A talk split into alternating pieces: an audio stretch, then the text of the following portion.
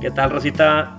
Bienvenidos, aunque nadie nos preguntó, el podcast oficial del Clásico Universitario.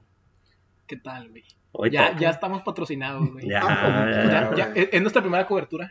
Así es, güey. Ah, Es como, como una sucursal de E ESPN, güey. Sí, o algo por el estilo, güey. Entonces, Es, es el E ESPN regio, güey.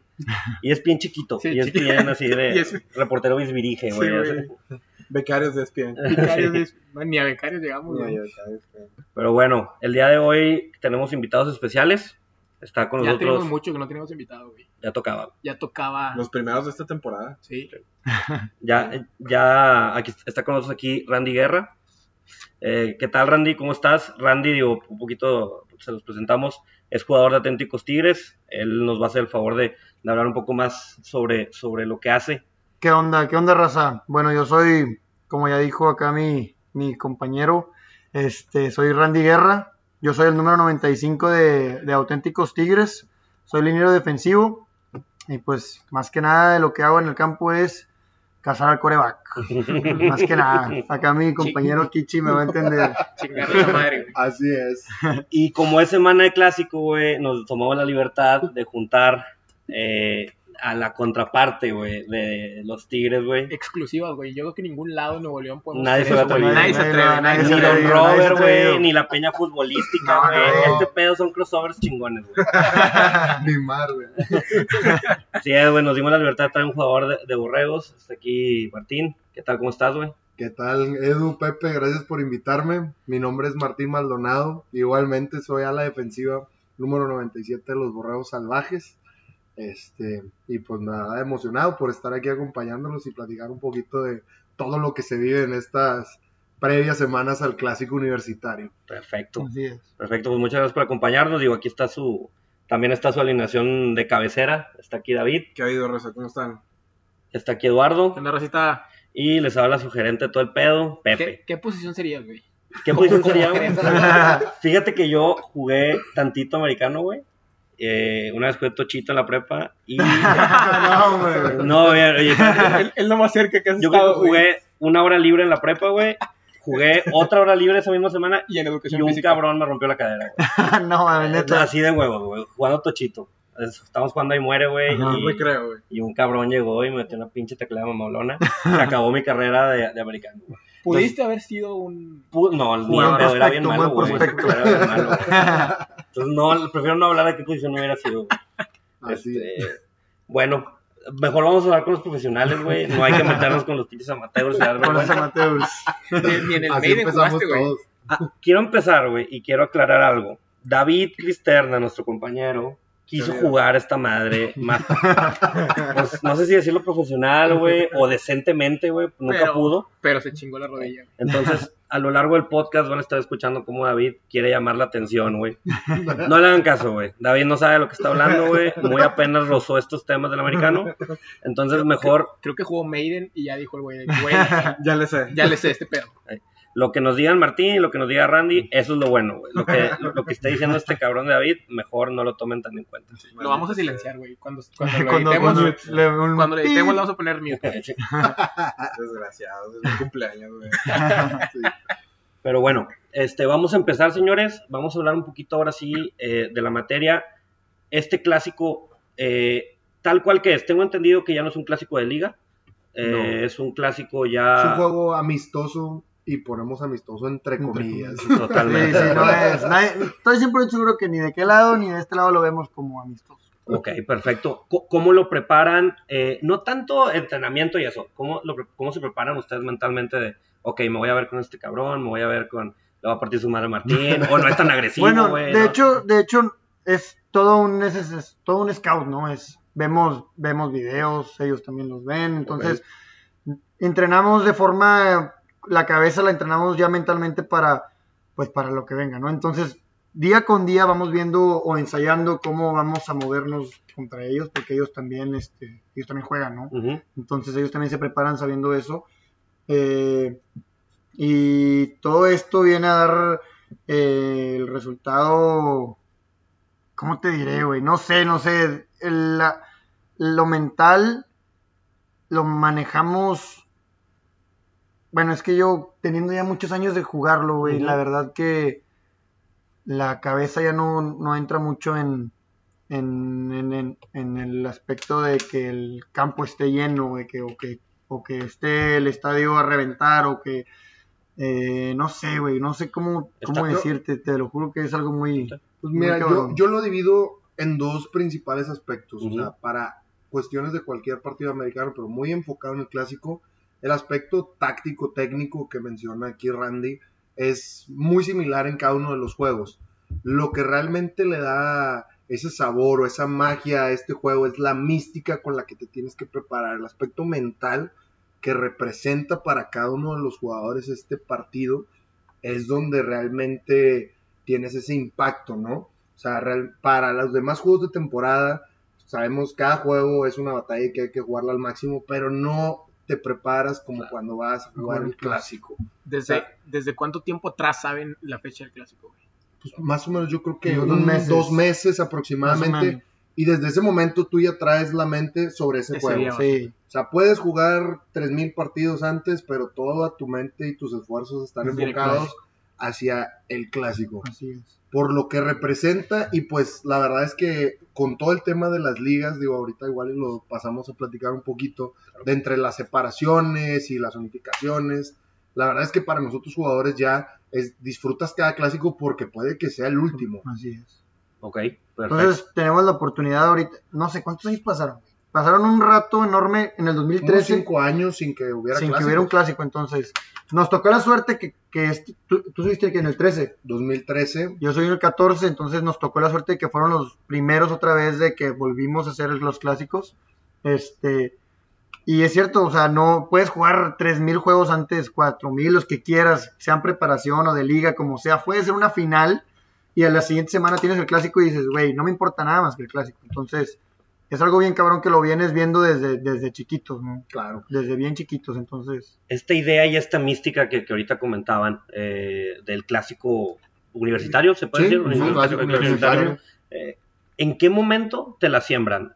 ¿Día uno de que entras al bootcamp de, de borregos o el bootcamp de, de tigres? ¿O desde cuándo na- na- nace esta idea de este, este clásico es lo más relevante? O, pues tal vez no lo más relevante, pero pues sí tiene cierta mística y cierto grado de importancia. De orgullo. de orgullo, ándale, de orgullo, la palabra es orgullo. Sí, ¿En qué claro. momento te, te lo siembran? Pues yo creo, bueno, al menos desde, desde mi punto de vista, yo desde que entré a Prepa Tech, te entras con esa mentalidad de tú tienes que ser el dominante en la liga, tienes que eh, ser el número uno, y desde ese momento, fuera del clásico de cualquier otro equipo, es la- esa es la mentalidad de ser un campeón Ok. independientemente del equipo que sea, pero muy referente al clásico, creo que es algo que traemos y lo puede decir, creo que también coincida, coincidirá Randy aquí, que es algo que desde chicos, o sea, a mí me tocaba ir a ver juegos de borregos y auténticos Sí, güey. estando en infantiles, que de hecho yo aquí jugué con David, por cierto, en Club Pumas. O sea, sí, sí jugó. Sí jugó, Sí sí jugó. jugó, sí Era bueno, güey, era bueno. ¿Es cierto lo que dice? o No. no quiero paletarlo, pero estaba en el 1 o estaba en, es que se divide en dos, en dos categorías. Y él estaba en el 3, güey. No, ¿qué pasó? Él estaba en Padres de No, no Familia. sé, no sé si ya les dijeron el, el apodo de mi compadre. Apenas te iba a decir que si te acordabas. Claro apodo. que me acuerdo. ¿Cuál es Le el apodo? decían, digo, lo voy a, lo voy a quemar aquí. Dale, Pero le decían el pies de plomo. ¿Por qué, güey? plomo. El famoso pie Pies de plomo. plomo. No se porque moría, no- supongo. Sí, corría muy rápido por eso. Sí, a huevo. Entonces, retomando la idea, Esta la- fue tu idea, ¿eh? Tú, pediste- tú pediste esto, güey. entonces retomando ese punto, la verdad es que vis- vives esa mística desde que estás bien chavo.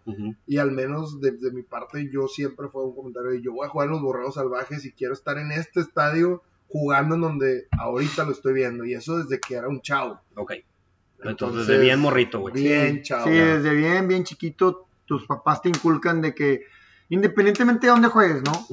Ya, llegando tú a, los- a las ligas de juveniles, ya sea prepatec, juveniles en auténticos, donde juegues, sabes que lo vas a aportar y, y- y los colores los vas a defender a como de lugar. Entonces, desde bien chiquito, yo estando en Potros, este güey en Pumas, yendo a juegos en el TEC, en el Gaspar Más o en el Volcán, ves el estadio lleno y dices, oye, güey, tengo la oportunidad de estar aquí, ya llegando a Junior o Bantam, que son donde te entra más la, el cosquilleo de que, güey, estoy a dos, tres años más de estar en juveniles, entonces, o le echo ganas aquí, o termino ya mi carrera americana, entonces, Y ya una vez estando en juvenil, dices, oye, ya estoy aquí, ahora sí, ni de peo me salgo, ni de peo le, le doy marcha atrás, entonces o me quedo aquí, llego a intermedia, liga mayor, lo que sea, pero tengo que jugar ese pedo a como de lugar. Ya estando en el lugar, dices, ahora sí, ya no hay nada que me frene, entonces, este, Y es que aparte, ¿sabes qué, güey? Yo, por ejemplo, por mi lado, este, ves tú el clásico universitario, el clásico Tech Uni, como algo de lo más grande, güey, que hay aquí en México. O sea, no muchos,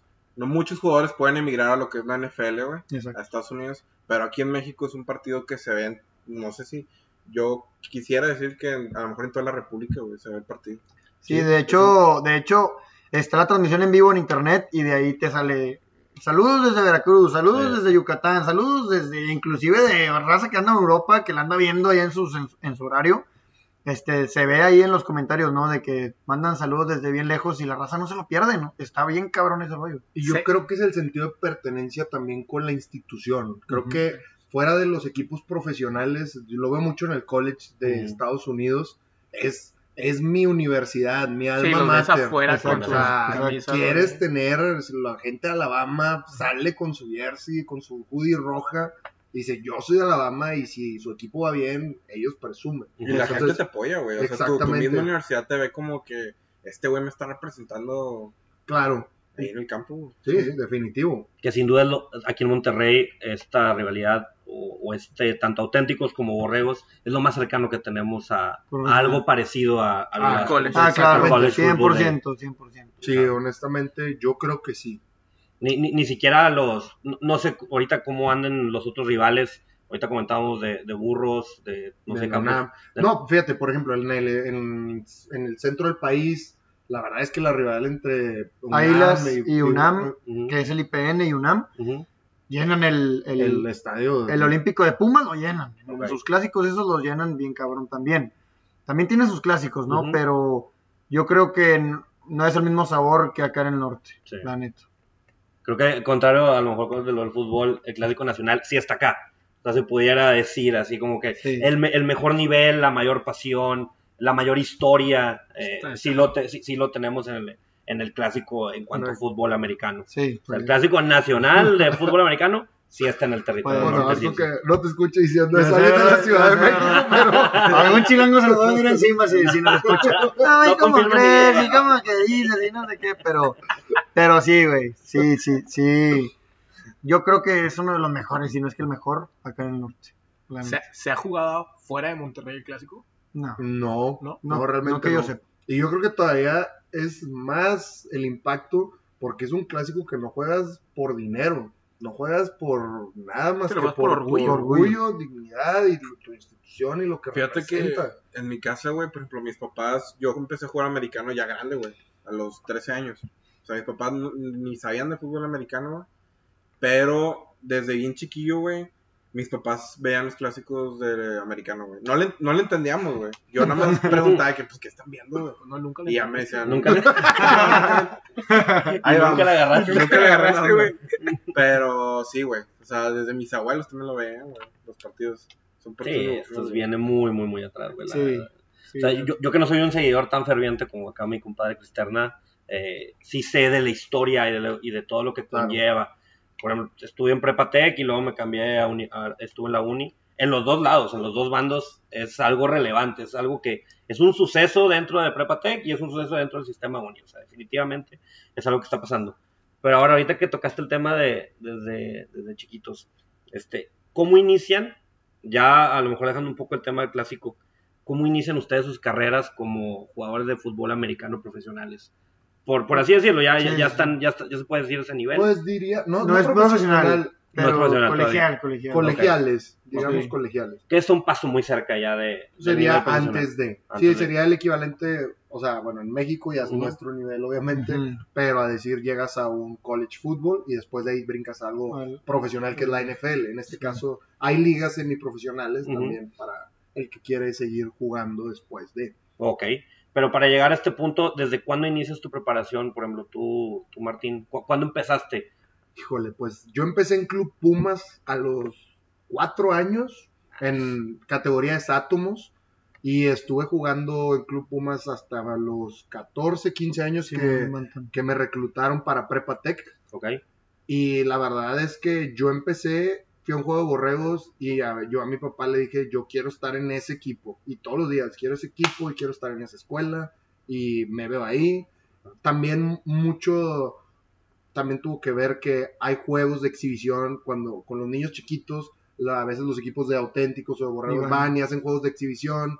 Entonces, pues ves a los jugadores enormes y a los niños chiquitos. Ujú. Y desde ahí te queda un impacto muy grabado de, de, de lo que puedes llegar a ser, ¿no? Y lo que representa estar en esa institución. Entonces yo hasta los 15 años entro a Prepatec. Obviamente estar en Prepatec no te asegura llegar al equipo de Liga Mayor.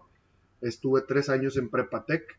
Posterior a eso ya in- a- e iniciamos la, la etapa universitaria. Y, eh, y estuve, bueno, este es mi séptimo año en Liga Mayor. Ok, Yo ya estoy terminando mi maestría, por ejemplo. Ok. Entonces, básicamente, así como un highlight de mi trayectoria, así es como. Ah, entonces no, no te gradúas, eh, no te gradúas de universidad, todavía puedes ir jugando en maestría. Exactamente. Son un poquito las reglas, a lo mejor varían, porque Ujú. se dividen como las ligas en dos, Ah, públicas ok, y es, es privadas. verdad, ajá. Entonces, para el caso de CONADEIP, que es la liga de escuelas privadas, puedes jugar siete años en Liga Mayor, ya sean cinco haciendo la universidad y dos de maestría, seis en universidad y uno de maestría, o si quieres aventarte un doctorado en la carrera. Sí, por eso. Pero pues la idea es con la intención de que puedas terminar con tus estudios de posgrado, ¿no? Ok, ok. Te dan Sí. lugar a eso. Y yo ¿Tú, Randy? igual, igual empecé desde los cuatro años. Tengo ahorita 24 años y empecé desde los cuatro en el Club Potros. En Electrones, no era la más chiquita. Sí. Electrones. En Electrones y luego Electrones son hasta los 15 años igualito, el mismo camino. Termino Bantam y brinco igual para jugar en Prepatec. Y también jugué mi Prepatec. De hecho, Jugamos jugamos juntos. juntos. en Ah, sí, Jugamos juntos. Tú, tú un poco más grande, Sí, tú de yo- salida de prepa y él Exacto, entrando. entrando. Entonces, este, llegamos a estar juntos, jugamos ahí en Prepatec juntos. Y Liga Mayor también la toqué de aquel lado. Este, ahorita me brinqué para acá y la verdad que acá estoy bien cómodo, entonces eh, igual, lo- eh, los tiempos son bien similares, bien similares, son, juegas tus siete años de Liga Mayor, ya sean el doctorado en carrera, como le ando haciendo, este, como me lo ando llevando, o los cuatro años en, en carrera o cinco y jugar los otros tres, dos que te quedan en, en la maestría, ¿no? Este, pero sí, la meta en sí, la meta de llegar a, la- al- a jugar colegial también es graduarte, ¿no? Conseguir la beca y graduarte, tener la carrera, que te la, que aprovechar ese, ese, esa oportunidad que te dan, ya sea en la universidad o en el TEC. Esa es la, la- la meta que todo estudiante también tiene, ¿no? Como, como Claro. persona, como estudiante, como viéndolo académicamente, es el, el graduarte y si se puede, conseguir la, master, la maestría. Entonces, eso es, más allá del lado de dejando el fútbol americano, eso es lo que, Que es todo un reto. Aquí ese equilibrio de Sí. estudiante-atleta, pues. Sí, la verdad. sí, no, no, no me imagino lo que conlleva los sacrificios que, que- que han tenido que dar. A veces creo que, pues digo, nosotros estuvimos con borregos. Digo, bueno, mi borrego más cercano fue, digo, borrego, mi tigre más cercano fue aquí Cristerna y no era, no era ni medianamente bueno. Este, creo que ni siquiera eras tigre, ¿verdad? No, no, no. Eras lechuza. Creo o- que, creo que llegó a entrenar como tres días en. Fíjate que en mi caso, güey, que mencionabas el, el- el balance entre la escuela y, y- y el deporte, güey. Yo tuve, yo fui a las pruebas del TEC, al, al trial, y sí me seleccionaron, güey. Y en Tigres también. Pero en, en el TEC sí me dijeron de que, no, güey, tu promedio ni para presentar el examen, güey. o sea, pero tú no traías el balance, pues. No, no traía el balance. güey. O sea, eras pies de plomo y cabeza de plomo. Pero eso no lo podíamos evaluar en en grupo.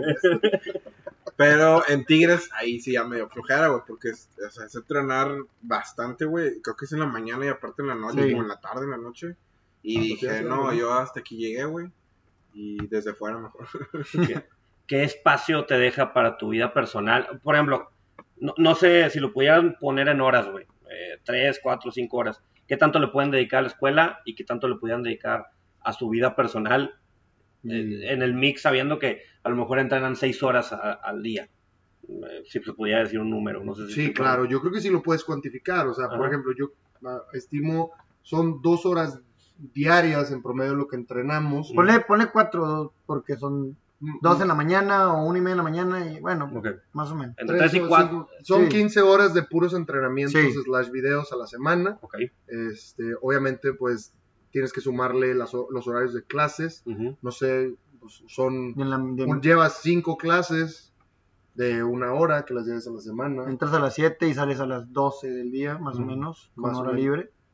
Sí, Son Unas cinco horas a la, a la semana que Sí. te avientes de, de puras clases, más la parte de estudios y entregas. ujú, Y pues obviamente también hay gente que está en la parte profesional, que tiene que Ujú. trabajar. Claro. Entonces, si es todo un reto, obviamente sacrificas muchos fines de semana, Ujú. sobre todo en periodo de temporada. Hay que acordarnos que en el americano tenemos esa ventaja de que no estamos todo el año en competencia, sino que es un semestre de preparación y es un semestre en el que sí es la temporada donde sea.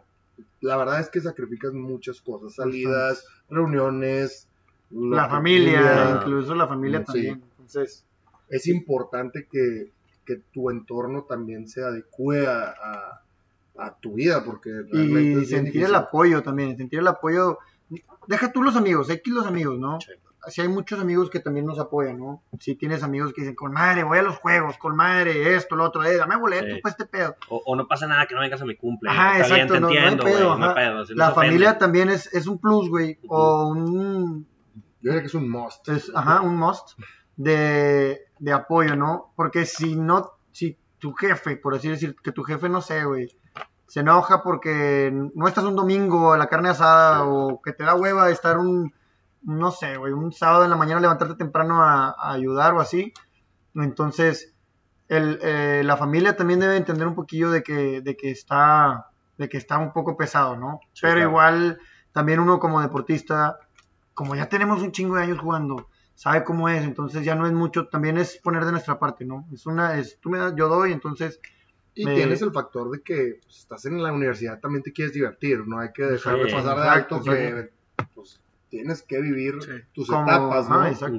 Yo creo que todo se puede con un equilibrio y siendo organizado. Creo que eso lo puedes lograr sin ningún problema. Pero la cuestión de la disciplina sí es algo muy, muy imperativo. Pero es algo que te da el deporte en sí. Sí, como quiera, uno se va acostumbrando, güey. Agarras un ritmo bien cabrón de vida y te vas acostumbrando y al final a lo mejor tienen ustedes otro ritmo de vida al Sí. diferente al de nosotros, que a lo mejor tú te pones, no sé, un mes un mes a hacer lo que estamos haciendo, lo que lo que hacemos en temporada y dices de que a la madre, ¿no? Qué cabrón. No puedo porque mi familia está acá, no puedo ir a ver a mi vieja, me Sí. falta ver a mis compas, me falta estudiar, me falta ir al jale. Entonces, nosotros pues ya como tenemos mucho tiempo, este, sí, te agarras el ritmo de vida y, lo- y, y se va haciendo costumbre, güey, se va haciendo costumbre y lo vas disfrutando conforme pasa el tiempo. pudieras decir, güey, que esta eh, disciplina que se requiere es el mayor filtro para ver quién tiene el potencial de estar en un borrego, de estar en auténticos? O sea, esta, esta falta de disciplina es el, es el mayor filtro, es el más, el más grande, pero a la par de las lesiones, si quieres, quisieras ponerlo, ponerlo Pues, así. Yo creo que es una parte importante tu disciplina, dedicación. Pero pues obviamente en este deporte también, o sea, el aspecto físico a veces sí Ah, puede claro. ser El algo que te excluya. claro. O sea, no puedes, si a ti te gusta jugar de cierta posición donde requieres una altura bastante, Sí, o sea, significativa y pues no la tienes, a lo mejor puedes jugar de otra cosa. Lo bonito del deporte es que te puedes ajustar a lo demás, pero sí hay, creo... todo, hay todo un menú de, Exacto, de complexiones, güey. Sí, exactamente. Es un De hecho, sí, muy de hecho, sí. integral. El corredor es chaparrito, el liniero Sí. ofensivo es alto, el D-line también, Mm. entonces es rápido, el, el coreback es así, así, así. Entonces es un estereotipo de posiciones, ¿no? Pero sí, definitivamente la cuestión de la disciplina, pues por ejemplo, lo que dijo David, ah, de- porque no es nada más la disciplina de ir a entrenar, es tu disciplina de estudiar, de estar en tiempo en Claro, clases, en claro. tus juntas, en- con tu familia, contigo mismo.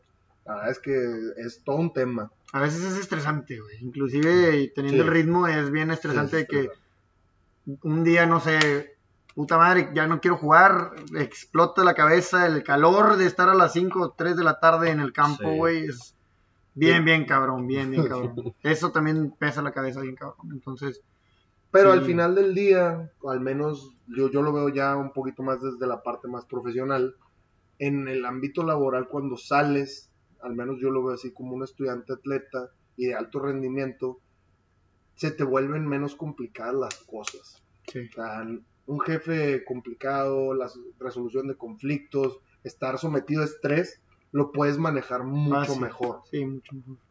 Hablando ya temas, ahorita que dices profesionales, ¿qué carreras estudian o qué carreras están estudiando? Yo me egresé de ingeniería química de IQA en el TEC y ahorita estoy eh, terminando mi MBA en el EGADE. Yo estoy en ingeniero mecánico eléctrico en quinto semestre y pues todavía voy a la micha. Voy a la micha. Volví a empezar mi carrera este, y ahí vamos, ¿no? Haciendo la, Sí, la claro. pelea, la pelea, ¿no? Claro, y claro. a fin de cuentas la meta es graduarse. Sí, Eso sí, es lo, sí, es no, lo no, primordial. La te, neta, te lo puedo decir con toda tranquilidad, güey. No pasa nada, güey. Yo, yo me gradué, creo que pues, a los 25, pero estuve tres años en medicina antes. Ah, sí. Este, de plano dije, no, ¿sabes qué? Ya no la voy a terquear, güey. Todavía falta un largo camino por recorrer. No es lo mío. Me cambié a derecho y ya, pues ya me gradué de abogado. Pero bien lo, bien lo dices, güey. No es, no es una cuestión de tiempo, es una cuestión de, de calidad, de que estés haciendo lo que te gusta, de que... Exacto, Carrera, exacto. no carreritas. Exactamente. Exactamente. ¿Y, y cómo han logrado, güey? O bueno, no, no sé si, si lo hayan dimensionado. ¿Qué sigue para ustedes, eh, a lo mejor en a mediano plazo, cinco años? ¿Dónde Claro. va a estar el fútbol americano en sus vidas? Claro, pues mira, yo este año es mi último año Sí. realmente, o sea, de- no, yo creo que este es el año donde ya cuelgo mis tachones oficialmente, pero es algo que lo voy a llevar siempre en mi corazón. Obviamente me toca estar desde el punto de vista de fanático y de estar con mi equipo, porque pues, una vez que eres borrego, pues, ya eres borrego para toda la vida. Y tratando de impulsar el deporte en sí en el país. Al menos yo trato de regresar un poquito de lo, de lo mucho que me dieron regresando a hacer coaching infantiles. La verdad me veo apoyando cuando pueda, porque en verdad, sí, yo quiero hacer mucho hincapié que los entrenadores que no reciben paga van y entrenan a los chavos y tienen que aguantar directivas, los Sí, papás, papás, los papás es más papás, o sea, niños que, que son un reto y tú tienes que ser el guía y lo estás haciendo meramente por el amor al arte. Pero a- así es como yo veo el fútbol en mi vida. Y, y ya lo he intentado hacer, ya estaba entrenando en Club Pumas, de hecho, este, haciendo donaciones, es algo que a mí me gustaría hacer, donaciones para equipos que tengan bajos recursos, ayudar a mi equipo en lo que yo pueda también, estructura, lo que se necesite, ¿verdad? A ver, déjame ver si entendí. Entonces, los coaches de los clubes infantiles, potros, pumas, avispones, ¿no les pagan? No a todos, No a todos. no a todos. Y yo te diría que a un 70% no. Sí, si no. tuviera que decirlo a grosso modo, Y si te pagan es una paga es sí simbólica. Simbólica, o sea, sí, es no tu- es- Te sale tu gasolina, realmente. Ajá. Los entrenadores que van ahí es porque están entregados hacia El la club. mística del juego Ajá. y del club. Amor al sí. arte. Sí, tal sí, cual. sí, o de sea, verdad. no, no, no recibes, al menos yo te lo digo, yo no recibía ni un peso. Ok.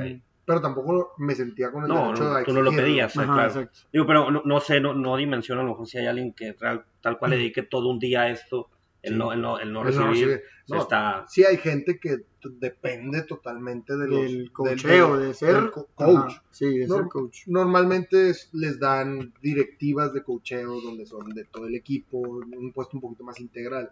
Pero para cuestiones muy específicas de por posiciones o cosas de esas, pues sí, no, no dan, o sea, porque es un deporte muy caro también. O sea, tener ele- infraestructura, tener el Utilería. Sí. es, un, es carísimo realmente. muy, muy caro. El deporte es caro. Tú, tú, Randy, ¿cómo ves o dónde va a estar el fútbol americano en tu vida en, en unos tres años, por ejemplo, cuatro años tal vez? Tres años está muy cerca. Yo todavía me quedan dos años de Liga Mayor. Yo estoy- Ok. Bueno, me queda este y otro. Estoy en mi sexto. Entonces, ponle tú que en unos cinco años más, sí ya estoy completamente separado de, del, del americano, ¿no? A lo mejor, y si yo ahorita estoy de coach en la Facultad de Arquitectura, estoy ahí apoyando, este, y a lo mejor ahí sí me puedo quedar, pero sí veo más ya el ámbito profesional de, pues, estar en una empresa o tener un negocio propio, no tanto ya pegado al americano. Claro que, como dice Kichi, de estar pegado a los auténticos, pues, 100%, ¿no? Ser fanático del modo de verlo de la grada, o si me puedo bajar al campo, igual me bajo al campo, por mí no habría problema, me gustaría ir a los juegos, ¿no? Pero sí, sí, yo ya me veo de en cinco años más, ya acá de otro, de otro lado, ¿no? Viendo, viendo el ámbito profesional. Usted- Hay una liga profesional, hay una liga profesional Sí, el- de mexicana que Ajá, tiene unos aceleros. dos, tres años. los acereros, Claro. este... Fundidores, ah, fundidores, fundidores, fundidores, perdón, sí, los güey, acereros. Fundidores, esos son los de Pittsburgh. Los- los Pero, Tigres, güey. güey. pero, güey, no, no, yo no, yo no veo acá una, una oportunidad, o no sé, no sé, no, sé. Sí, eso te iba a preguntar. ¿qué, qué tan difícil, por ejemplo, so- es para ustedes o para sus compañeros? ¿O cuál es el promedio de personas que siguen en su carrera como profesionistas? Digo, como profesionales del fútbol americano. ¿Dónde se pueden desarrollar? Eh, no? ¿Dónde pueden? Tenemos, sé que hay contados casos de la NFL, Muy poco. eh, muy pocos. Sé que en su momento estaba la NFL canadiense. Europa, en la canadiense. Ahorita la canadiense, eso sí está chido. Eso sí está, eso sí está chido. Esa oportunidad que le dieron a, a esa raza. De hecho, tenemos a unos, a, Varios, a compañeros. varios compañeros que están allá, Sí, que- que jugadores que que jugaron con nosotros. Este, y esa oportunidad sí está bien cabrona. La neta, sí es una oportunidad que si, si me la ofrecen a mí, yo sí la tomaría. Sin, sin, sin duda, la neta. Sí, Sí. a- a- hicieron un convenio, la LFA, Ujú. Ajá, la LFA, sí, sí, sí. con la liga canadiense, en donde a los jugadores que estarían en el mayor nivel los, les dieron la oportunidad de hacer un tryout para la liga canadiense, en donde la liga canadiense es una liga un poquito más madura, que tiene ya más Más cercana a longevidad. la NFL. Exactamente, hay exjugadores Hay de jugadores, NFL sí. y pues en Canadá sí es un deporte que lo siguen, ¿verdad? Lo siguen más que en México. Y digamos, les da una oportunidad de un estilo de Sí. vida. No, Eh, sí, no, no, tienes no, un, tienes muy un estilo de vida Ah, muy bueno. mejor. Sí, sí, muy, muy. Con un sueldo, con un salario muy parecido a los de la NFL. O bueno, no tan parecido, pero sí de que fácil te podrías O sea, te- mantener. Podrías vivir de Podrías eso, vivir ok. de eso. sin ningún problema. Sí. Entonces sí, esa es una oportunidad muy cabrona que dan ahorita, ¿no? Eh, que, que dio ahorita que nosotros estamos saliendo de, de Liga Mayor.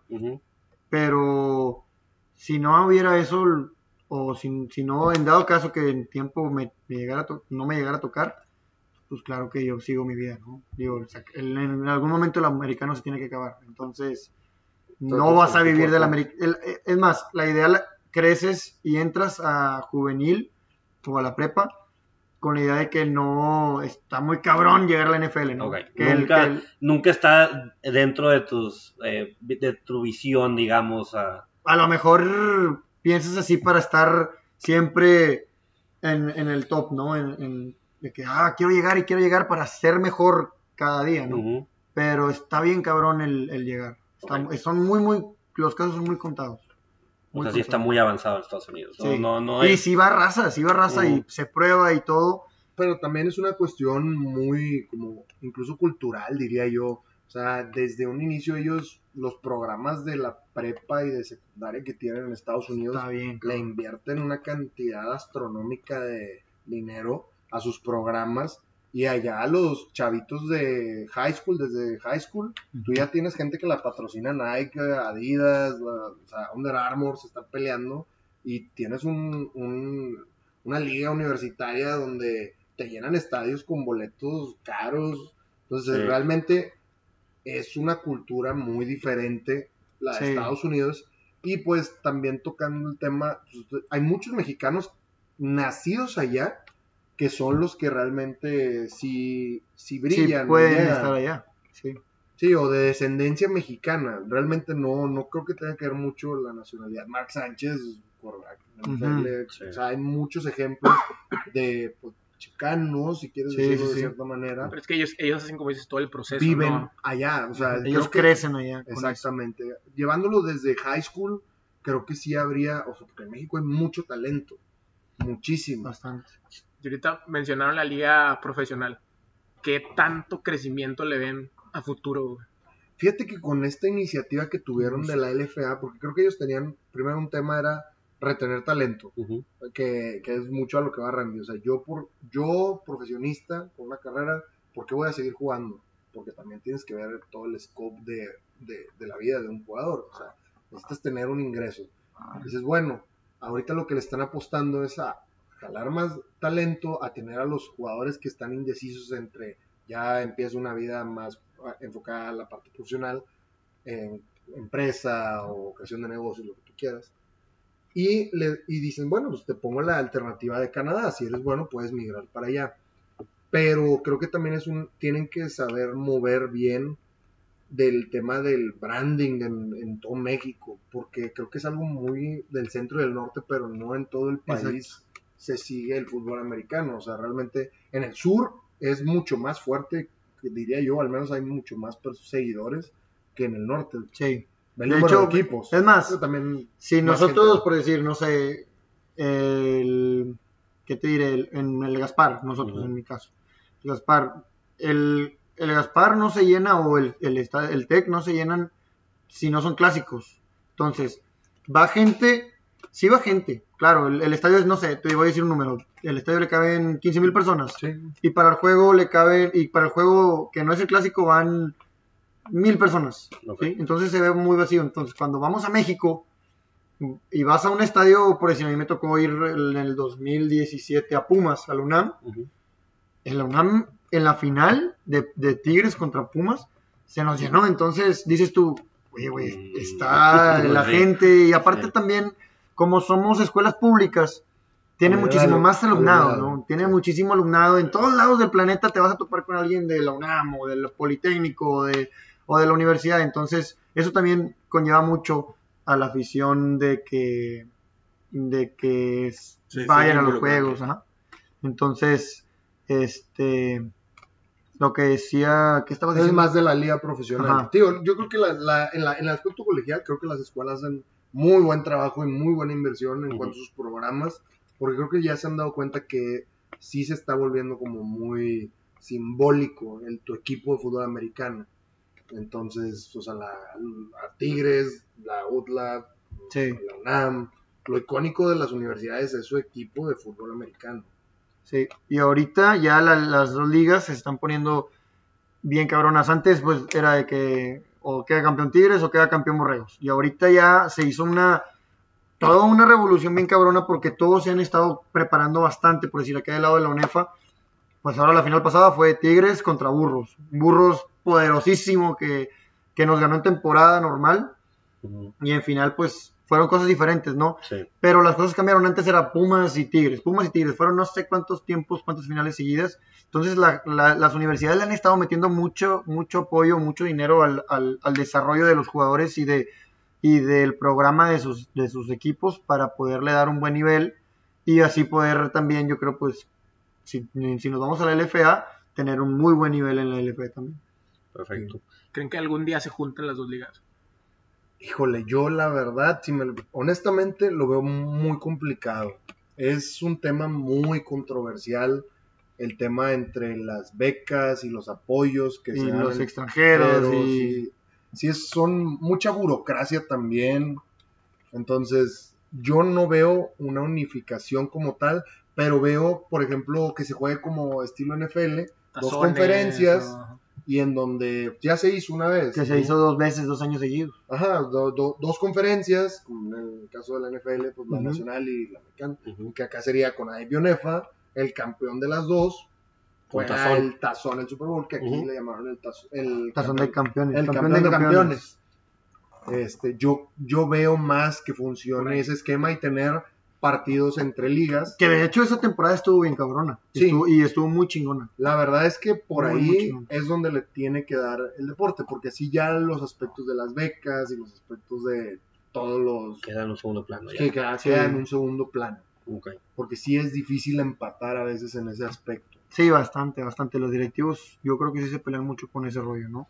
Pero ahorita que tocó ese tema Kichi, esos dos años estuvieron con madre. La verdad estuvieron bien, bien con madre porque eh, un fin de semana ibas a jugar a la UDLA y la próxima semana tenías contra Pumas, la otra semana este, jugabas contra Tigres. Entonces era una... La actitud o la disciplina que teníamos nosotros en esos tiempos era bien diferente a, a decirte que ibas contra otro equipo, ¿no? Entonces, para ese tiempo, me acuerdo bien cabrón, porque pues yo estaba claro, no quería decir eso, la neta. No quería decir eso, pero chingado, güey. Estaba claro, güey. Exclusiva, pero- señores. Aquí lo Y- escuchó primero. güey. y- Y me acuerdo que decíamos de que, güey, esta semana vamos, viene Pumas, viene Pumas esta semana y puta, entrenar bien cabrón, ¿no? porque no es, no era cualquier rival. Y la próxima semana teníamos el clásico porque, puta, güey, otro juegazo bien cabrón, entonces era entrenar día con día, nunca, no había un día de descanso, entonces sí, este, Y se reflejaba en las visitas también. Sí. Entonces, creo que era un sabor mucho más interesante para la afición y se veía en el head count que traíamos en las gradas y en las tribunas. sí, Porque pues eran juegos bastante padres. muy, muy chidos. Y luego pues llega la, que una, por decir, jugábamos nuestra final y esa era la final de conferencia, ganabas y ahora sí pasabas al, al, al campeón de campeones, que era el Super Bowl. El por así Super decirlo. Bowl. sí. Entonces, ¿Quién ganó los Super Bowls de esos años? Esos dos años. la Fue la UTLA, y- ¿no? Y Toluca. y Toluca. Entonces por ahora ellos son los. No, de campeones. Ok. Ojalá que haya revancha, güey. Pues, Ojalá. Sí, ojalá. Ojalá. Ojalá. Ya, ya para terminar, Randy Martín, no sé cómo nos pudieran apoyar, eh, no, qué reflexión les queda o qué consejo le darían a un padre de familia o inclusive a una persona, pues si quieren de nuestra edad, que ronda entre los 24, 27 años, este, cómo pudiera fomentar o cómo pudiera ayudar el fútbol americano en sus vidas, tal vez ya, ya, ya esté activo ya no tanto, pero en las vidas de sus hijos. ¿Lo recomendarían para, para que tan pequeños como ustedes los induzcan o, o les metan esta semillita como ustedes lo hicieron? Claro, definitivamente creo que cualquier deporte, pero voy especializándome en este, es un deporte muy formativo. Y si algo carece la sociedad actualmente es de los valores y el core de los valores de la disciplina, el respeto, mm, el poder de voluntad, creo que es algo que se trabaja bastante en este, en este deporte. Y todo eso súmale que además te da la posibilidad de estudiar en una escuela, en una universidad. Sí. Y te da, realmente yo te puedo decir, no, no, o sea, yo no sé qué sería de mi vida si hubiera, si no hubiera tocado un campo de fútbol americano. Sí. No sé dónde estaría. Y, eh, y trato de predicar con eso a los chavos. Ok. O sea, ton- este deporte te, te da muchísimas cosas. Es cierto, es cierto, la verdad, yo también lo recomendaría 100%. Mis hijos lo van a jugar, 100%, ¿no? Yo tampoco los voy a obligar si no quieren, ¿no? Ujú. Pero yo como, como papá en, un- en unos años más, sí los metería también porque sí te forma muy cabrón. Estás hablando de que, por decir, no sé, la disciplina, tienes que estar a cierta hora antes del entrenamiento porque si no te va a llevar la fregada, ¿no? O el respeto a tus coaches, o el, el no sé, güey, ¿qué, qué más te podría decir? El, la solidaridad que tienes con tu compañero, güey, la honestidad el que le debes de tener al, al equipo, güey. El, la fuerza de voluntad también, porque no es fácil levantarte a las 4 de la mañana Claro. para ir al entrenamiento de las 5. Y luego es- a clases. Sí, luego irte a clases. estudiar. Sobre todo eso, a mí me, me da mucho la atención lo del balance que, que tocaban. Sí, sí, ¿Cómo lo logran ustedes? El, si uno, güey, no se levanta para ir al Levanta gym. a las- a las o siete, sea, güey, de que, va, dos, ah. va dos días seguidos al gym y ya está de que nada, güey, no voy, chingue su madre. Ustedes lo hacen durante toda su vida. Está bien, cabrón. Yo creo que como atletas, y esto es muy general, creo que todos los atletas tienen ambición y ese sentido de autosuperación y de, eh, y de sentirte que nunca estás satisfecho con lo que ya tienes. Y eso es el motor de lo que te lleva a, a levantarte todos los días y a darle una vez más. de quererte ganar el lugar en el equipo, porque es fácil, a lo mejor la raza puede decir que es fácil llegar, ¿no? Pero el, el quedarte es lo cabrón, el Sí, claro. mantenerte es, lo, es lo más cabrón, ¿no? Sí, a veces el talento no basta, ¿verdad? Exacto, exacto, la Sí, verdad. ¿Como cuántos jugadores son, güey, por- en equipo? Como 60, ¿no? 60, 70 en roster. Sí, Realmente. unos 60, 65. Y juegan 22. 22, en- hay 22, 11 y 11 en Ujú, el campo. Así es, Entonces, si quieres brillar, realmente sí te cuesta. bastante. No, y, bastante, que, y mejor poder utilizar todo eso que mencionan, que son grandes virtudes, güey, Claro. en otros aspectos de tu vida. O sea, son cuestiones que te da el deporte y no, no son exclusivas a él. Lo reflejas en el No, día a día. Sí, aplicas en exacto. otras cosas. yo te puedo decir que en el ambiente laboral, pues, hoy en día, lo- eh, algo que buscan mucho es eso. O sea, Sí. El tema de los millennials medio controversial también, pues va a ser para otro podcast. Ya se invitó. Ya no te invité. No, pues yo siendo millennial y viendo mucho a mis jefes, eso es lo que buscan, que, que a veces carecemos un poco esta generación, el- la disciplina, el esfuerzo, el estar ahí, el dar el extra, cuando a veces no lo vea reflejado en el corto plazo. Ser proactivo, todo ese rollo. Exactamente, esas son las virtudes que te deja este deporte y creo que la mayoría de los deportes, pero en especial el fútbol americano. Perfecto. Perfecto, señores. Pues que vámonos que con recomendación de la semana, ¿no? Yo creo que está fácil esta, ¿no? Aquí está su sección favorita, las recomendaciones de la semana. Pues bueno, yo creo que eh, ahora la recomendación va a ser pues que vayan al clásico universitario. Eh, aquí mejor que los expertos nos platiquen qué, qué nos espera para este, este viernes, ¿verdad? Claro, para este viernes esperen un espectáculo. Un Eso espectáculo con se madre. los prometo. De, va a haber tailgate antes del juego, los tailgates es- va a haber asadores, el ambiente universitario al más no poder, va, se- va a haber shows en el medio tiempo, shows previos al juego. La verdad es que es estadio nuevo, también de, al menos de nuestra parte. Sí, sí, sí. Eh, es, va a ser un evento que solo va a pasar una vez. Es el primer juego, el primer clásico de ese estadio. Y también de parte de, nosotros, los auténticos, igual, ¿no? Invitarlos a que vivan esta, esta experiencia, ¿no? Que va a ser muy, muy, muy, muy, muy chida, muy, muy chingona. Este, va a ser un espectáculo muy, muy cabrón.